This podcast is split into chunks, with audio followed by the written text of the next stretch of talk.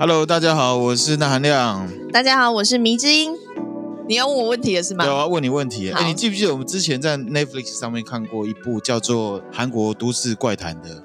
哦，就是很多个小故事结合起来的。对对对对。我个人觉得好像不是很好看诶。真的哦？你觉得不好看哦？我觉得还好。嗯嗯，我自己觉得蛮好看的。蛮好看的原因是因为它 里面的嗯。女生都很漂亮哦，然后她她有一个，我觉得她有一个厉害的地方，就是她那个鬼的造型都做的蛮可怕，这就是韩剧韩国片厉害的地方啦。然后它的光影什么都很厉害，呀、哦，色彩啊什么的，嗯嗯嗯，都很漂亮。我觉得好看就是就是有惊吓到了，它的惊吓都是那种突发惊吓。你知道那种跳出来吓吓一跳，嗯，然后不是恐惧的那一种，哦，就是吓一跳，就是不会有后遗症，不会越想越恐怖的那种意思。对对对，就是一直被吓，啊哇，好可怕哦，什么？就是吓吓到的会笑出来的那种吓。对，有一种那种感觉。那我觉得惊吓跟恐惧不太一样。惊吓跟恐惧，哦，就是突发惊吓，它是来自于感官，你突然看到什么，又听到什么很大声的声音，或者是很恐怖的影像突然跳出来。嗯，啊，比如说以前网络上不是有很多那种吓人的影片。嗯，和那种就是突然间被吓到。哦，哦，这好像可以想象，就是像有时候看鬼片，如果把耳朵遮起来，就没有那么恐怖。可是如果你听到声音，又看到一个画面，你就会觉得超恐怖了。对，然后我觉得比较厉害的恐怖片啊，都是以恐惧为主，嗯，因为恐惧是来自于你的想象。然后呢，刚刚讲那个 jump scare 跟一般的恐惧啊不太一样嘛。啊，其实维基上面有有去讲那个 jump scare。嗯。Jump 跟 Scare 就是跳出来吓你，嗯、然后它是常常是用在恐怖电影跟那个恐怖的电子游戏，就是电玩上面的手法啦。嗯嗯、那它其实可以帮恐怖的剧情去增加色彩。可是到现在为止，有很多的恐怖片，它就专门玩这个，所以 Scare 对，就是有一点腐烂了。哦，我是很爱看恐怖片的，对，你也超你超爱看恐怖片。可是我看恐怖片，我可能看前面一半不到一半，我可能就是说算了，这部不要看好了。嗯，嗯，原因就是它都是用 jump jump scare 的方式，jump scare，jump jump scare，然后那个恐怖的感觉就是恐惧跟 jump scare。它的差别在哪里？你记不记得我们以前去爬富士山的时候，嗯，我们有去过那个富士急，嗯，好，我们去那个鬼屋，嗯，好，那去那个鬼屋的时候，我们刚开始进去的时候，在等的时候，嘿，是不是觉得很恐惧？对，因为不知道会发生什么事情。对，因为你在那边乱想，你坐在那里，然后布帘子拉起来，外面那边走来走去，你不觉得到底等一下会怎样？然后那个也不是电影，就是工作人员，工作人员就，就叫你在那边等，他也不跟你多说什么，对，你就会让留给你自己去想。然后那个环境跟音效就会让你自己在那边想象。就很可怕的感觉，嗯嗯、可是实际上进去的时候，主要吓你都还是 jump scare，嗯，跳出来哇，然后你就狂奔啊那种的。可是其实我觉得以鬼片来讲，我觉得还是恐惧比较厉害。恐惧就是后遗症会很多啊，东方电影比较容易有恐惧的这种感觉。然后其实我今天是要讲都市传说啦。哦，今天主题是都市传说。对，因为我看了那部 Netflix 的都市传说之后啊，呃、我就觉得哎，好像没有很可怕。我有在想原因是不是因为我不熟韩国的都市传说？有可能，有可能，就是缺乏连结，所以我觉得不恐怖。嗯。因为我觉得恐怖的产生啊，常常是跟人脑里面的认知跟联想有关系。如果缺了这一层的话，其实很难去连接起那种恐怖的感觉。对，那所以呢，我就在网络上面去查了，嗯，查了韩国的都市传说。哦，对，因为都市传说其实台湾的或者是日本的，我们知道很多。对，比如说台湾的有什么红衣小女孩啊，嗯，希巴或加波啊，对不对？那种的人面鱼。对，然后日本的就有什么裂口女嘛。对，对吧？还有库莫翁娜嘛，嗯，还有什么街头爸爸、高速婆婆，嗯嗯，然后那类似那样子。可是韩国，哎，突然想到，好像比较少听说，比较少听说嘛。然后我就我就在网络上面呢，就去找，然后就找到了一个在台湾的韩国人。然后他是一个 YouTuber，嗯，他就在介绍韩国的鬼故事，嗯、然后都市传说，还有他自己经历到的鬼故事。哦，是哦，对。然后呢，我今天就听到他讲他自己亲身的一个鬼故事，嗯，那我讲给你听听看。好，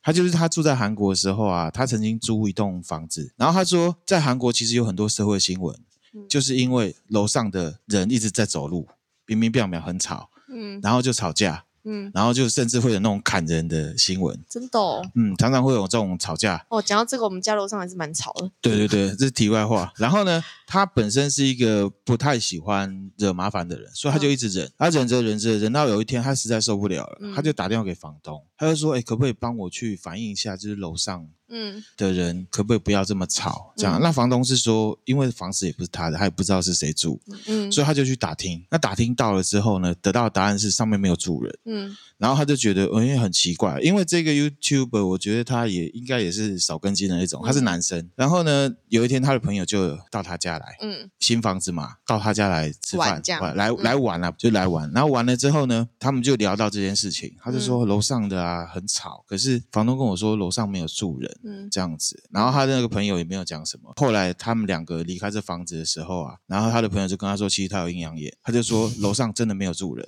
阴阳眼看有透视是不是？他这样子等于是透视楼上哎、我跟你讲，好，他说会有声音，是因为有人倒掉在你的天花板上面，好可怕！恐怖啊，我起鸡皮疙瘩，而且我们这时间录，我觉得超可怕的哎、很可怕。这个就是恐惧，因为你脑袋会想象。害我现在网上看了一下，这个就是你，这这个这个就是恐惧，这不是那种跳出来 jump scare 的，哇塞，他这朋友也真的是这就是恐怖的效果。OK，好，题外话，这个是鬼故事啊，这个是我在查都市传说的时候，他顺便听到他的鬼故事，那题外话，你如果身为这个朋友，应该要跟他讲吗？应该要跟他讲啊、可是要这么及时的，就是出来之后马上跟他讲，因为他要回去睡觉哎、因为他会告诉他，就是说你要赶快搬走啊。然后其实我是要讲韩国的都市传说啦，我就去查了一下，哎、韩国还真的有一些都市传说，嗯。其实也蛮多的。那我先讲第一个，嗯，第一个叫做玉水站的自杀事件，玉水站是一个站对，它的一个地铁站类似名称这样，嗯他就是一个一个男生啊，他有一天他到玉水站晚上，嗯他去等末班车，嗯然后他就突然间看到一个女生，很像喝醉，披头散发的，然后弯着腰，然后又手舞足蹈这样跳来跳去的。然后他一时兴起，他觉得这个景象很怪，嗯他就把它拍下来，然后上传到社群网络上面、论坛上面。网友就鼓吹说，去拍那个女生的样子来看看。拍正面就对，对，然后他就随手拍了几张照片，然后就上传了，就引来回响。嗯那不久之后呢，那个女生还是在那个月台旁边徘徊，好像快要掉下去月台了。嗯然后那个男生他在不注意，他在看这个他的手机的时候，这个女生她就头撞到墙边，就头流血了，这样子。嗯就男生啊，他把这事情上传到网络的论坛之后啊，嗯就有人跟他说，他觉得这个女生怪怪的，嗯啊，劝这个主角不要靠近她，嗯觉得这个女生应该是鬼。然后同时也有人告诉他说，这个女生呢，可能是正在被鬼拉去跳轨，所以正在挣扎当中。嗯这样子，然后这个男生就这个主角啊，他觉得心里毛毛的，也不知道该怎么办啊。那转眼之间，女生就不见了，他就把这个状况留在论坛上面，嗯然后他就说，他最后的讯息是说，我去看看那个女生怎么了，然后就再也没有消息了。嗯，隔天一早就出现了玉水站一男一女跳轨的自杀新闻，咦，然后大部分的人都以为他们是那个恋人殉情，嗯嗯，可是实际上警察调查后发现，就是两个不人认识，两个没有任何关系。然后后来玉水站的晚上就大家都不太敢去了，所以这是真实的事情？嗯，就是都市传说嘛。哦，对好，，这个在韩国它有改成网络漫画，我之前好像有看过，是哦，嗯，那蛮可怕的，可以大家可以找来看。那这个都市传说有没有像日本的一个如月车站的？如月车站是什么？如月车站如月车站是一个我要讲吗？我觉得就会就会拖很长哎、如月车站就是不存在的车站啊，就是有一个男生他坐车，然后他睡着了，嗯坐到站之后，他发现身边都没有人没有人之后呢，他就下车了。嗯下车之后，他就发现，哎，这里是什么站啊？哎，他就去看那个站名是如月车站，可是他印象中没有这个车站，没有这个车站啊。嗯然后就说，哎，好奇怪哦，什么啊？就是一样是在网络上面跟大家嗯聊一聊。后来这男生也就从此就没有在这个账号就没有再登录。嗯后来如月车站就变成是一个都都市传说说，日本的都市传说，嗯有关于车站的。因为他有在网络上留下来留留言这对对对对对对对哦对，那蛮像的，这两个故事，蛮像的哈。嗯，OK，好，我再分享第二个。好，来来来，第二个是吃人的浦项 M 公寓，听不懂对不对？对，就是这个故事是发生在一九九一年韩国庆尚北道的浦项市。嗯浦项市呢，它某一个地方有一个 M 公寓社区。嗯那据说呢，在这边呢、在动工的时候发生了一连串的离奇死亡事件，嗯，死因都是心脏麻痹。啊，有大人有小孩，是哦，嗯，这个都市传说的主体就是这样子。然后，可是后来就发生了很多因为这件事情而衍生出来的相关的事件。嗯、我举一个例子，譬如说住在那个 M 公寓社区有一对双星的新婚夫妻，他们每天早上都会出门跑步。有一天，他们也是清晨出去跑步啊，跑跑跑跑，就跑到那个他们公寓后面的有一个后山，就是边跑边爬山这样子。然后呢，夫妻就边跑边聊啊。跑跑跑，那女生就继续跑。哎，奇怪，老公就突然间停下来，好像在跟一个人有说有笑啊。但老婆没有看到人，就对。哎，老婆没有看到人，就觉得好奇怪。然后到最后，那个老公还好像说再见这样子，跟老婆说再见。哦，是跟跟空气跟跟空气说再见。然后老公就赶上来了，然后太太就说：“你刚刚在干嘛？”然后老公就说：“没有啊，我就遇到我们那个公寓里面的邻居啊，是一个女生啊，漂漂亮亮啊，我不认识她是谁，因为我们也是刚搬来嘛。嗯、这女生她就问我说：我是住在哪里？我就告诉她了这样子。嗯嗯、老婆好像有点吃醋，嗯，就有点不爽这样子，嗯、然后就有点叨念她几句啊，看到正美丽的的哥啊，怎么怎么类似这样子，然后就有点小小吵架。嗯，然后小吵架回到家之后呢，他老婆就想说啊，他刚刚有点太凶，嗯，然后他就去买东西。”回来想说要煮东西给老公吃，嗯、结果老公心脏麻痹死掉了。啊，还有另外一个，好怪哦、也是类似这样子，嗯、也是 M 公寓的。嗯、M 公寓就有一对老夫妻，嗯、他们就知道了这个事情，他们都知道他们 M 公寓会发生这种事情。嗯好，有一个女生，漂亮女生会乱问人这样子，嗯、然后这这这一对老夫妻，因为他的小孩工作、嗯、去做工作，然后反正房子也很大，然后他们就是租给一个年轻人。嗯，他们有叮咛说，这个年轻人说，如果有人问你住哪里，你不要乱回答，乱回答这样子。嗯、结果这个年轻人还真的遇到了。是哦，真的遇到，就是说，哎，有一个漂亮女生问我说我在哪里，然后也很热情、很客气啊，嗯、问我在哪里，什么什么的。这两个夫妻就很紧张，嗯、就一直去敲门啊，或者是问他说，哎，有没有事这样子。嗯、经过一晚上也没事，可是这隔天早上起来就心脏麻痹死了。所以就是男生看起来这是都市传说受害者，对，都是男生，因为漂亮的女生跟男生搭话，男生都会立这样。对，好，第三个，第三个是三丰百货怪谈。嗯，三丰是一二三的三，丰是丰富的丰。嗯、然后其实这是一件发生在韩国的历史上面的一个重大事件。好，那事情就是一九九五年啊，有一个三丰百货，嗯，那他的这个集团老板就明知道说这个不能乱盖违建，可是他却硬盖上去，嗯，那就发生了倒塌事件。啊。原本五层的这个百货公司，嗯、它在二十秒以内陷到地下四层去，没有。地震什么？就是自己塌陷，自己塌陷。然后呢，这个倒塌呢，造成了五百零二个人死掉。哇，好多人哦！是世界上第二大严重的大楼倒塌事故。嗯。然后这个集团总裁呢，明知故犯嘛。对。可是他只被判了七年有有期徒刑。啊。嗯。从这个事 事情之后呢，三丰百货就灵异事件频传了。在事情发生的当天，有一个妈妈，嗯、她带着小朋友去三丰百货买东西 shopping，嗯，逛了一阵子啊，小孩子就吵着要回家，嗯，然后妈妈就安抚小孩说：“啊，等一下买玩具给你啊，你就安静的陪我嘛，在这边啊。”嗯，可是小孩子他是反常的，一直闹，然后呢，妈妈就不得已就只好带他离开三丰百货，嗯，回到家打开电视，三丰百货就塌掉了。看到这新闻，妈妈就吓一跳说，嗯、然后就说：“哎，妈妈问你哦，你刚刚为什么一直急着回？”回家，然后呢，小孩就说：“因为我在三丰百货的时候啊，看到所有人都被一个穿黑色衣服的男生用黑色的绳子绑住脖子，呃呃、可怕吧？可怕！好，这个都市传说，我起鸡皮疙瘩。对呀、啊，我也是。这个事件像不像台湾的那个幽灵船事件？台中威尔康大火的时候，也有人说在上空看到什么幽灵船。”然后那幽幽灵船是要来，那也是有人看到说出来的。对，这也是这是台湾的，台湾是幽灵船事件，嗯、是不是有点像？有像，有像哈。然后接下来就比较没有那么恐怖了，当然你可以稍微 calm down 一点。好。可是下面这个是一个韩国现象级的都市传说，现象级的全国普遍普遍的、哦。嗯，大家都大概对。现象级是不是就像红衣小女孩这种太等级的嘛？对，现象现象级的现象就很像是 大家在玩宝可梦，嗯。啊，现象。哦，大家都知道啊，不玩的也知道，知道啊，就是说呢，开电风扇睡觉会死掉，我靠，这好像很不合理耶。嗯，这个根据维基百科说啊，这个说法是一九二零年到一九三零年代开始传开来了。开电风扇睡觉会然后韩国人一直有这个概念。然后呢，到一九九零年代的时候，韩国也曾经发生过两起啊密室杀人案件。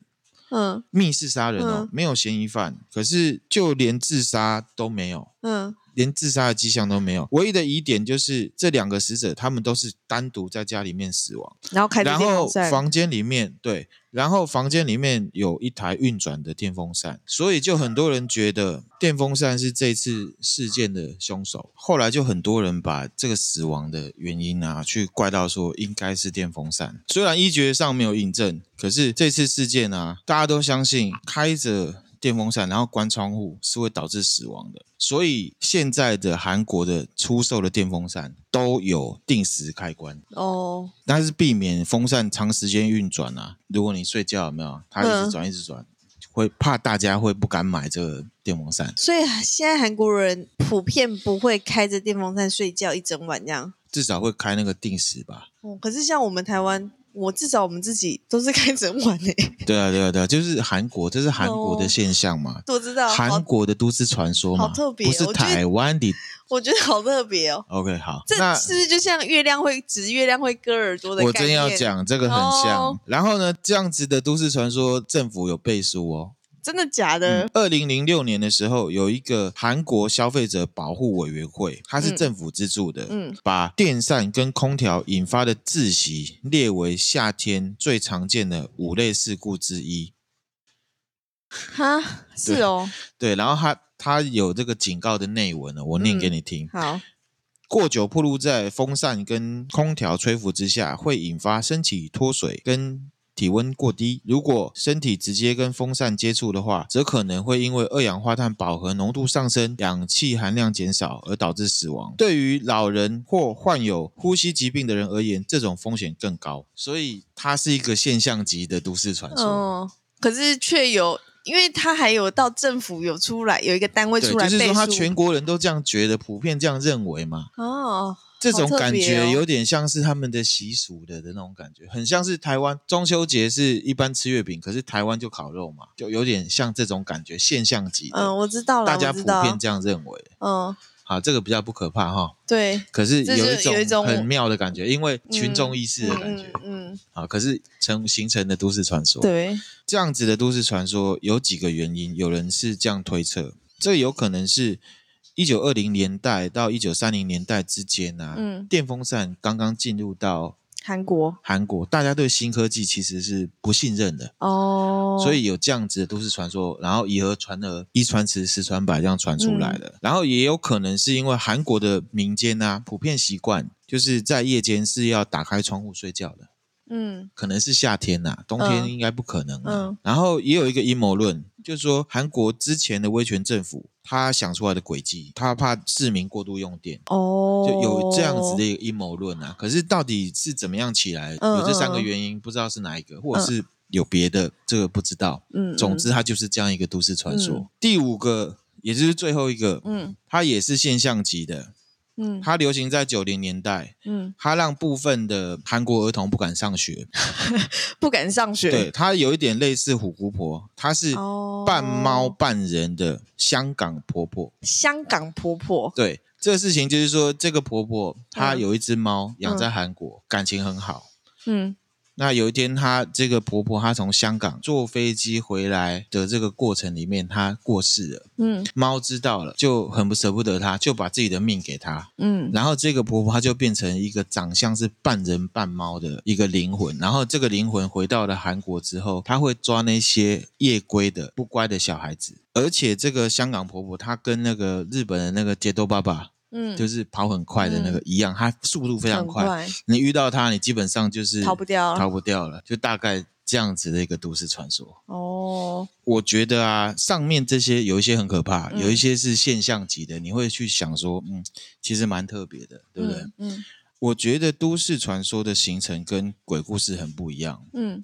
因为它在文化上、生活环境，还有都市化，然后还有群众意识，它跟这些都有很大的关系。嗯，而且啊，都市传说往往带出来的不是那种跳出来的突发惊吓，呃、而是跟你生活中有关系的，对，或者是你大脑认知有连结的那种恐怖。呃、比如说，很多的都市传说都是那个地方是确定的，是你有可能会去的，对，或者是它是在车站，嗯。或者是它是你身边，比如说衣橱啊，或者是电风扇啊、天花板啊，嗯、这种大脑认知是可以想象得到的、嗯、的那种东西，跟你的大脑意识是有连接，所以它会引引发起恐怖。对，例如说我刚刚讲，比如说地理上面接接近性，你知道事情发生在哪里，嗯、然后日常生活中可能会遇上的那一种。嗯，那它会引发成都市传说。嗯，那总之呢，都市传说是一传十，十传百，然后渐渐形成的。鬼故事有可能变成都市传说。嗯，但是都市传说不一定是鬼故事。例如，你有没有听过？就是台湾的，嗯，我们常常有人会听到楼上弹珠声，哦，对对。即便你住顶楼，你可能也听过。顶楼就是很多人都有这种共同意识。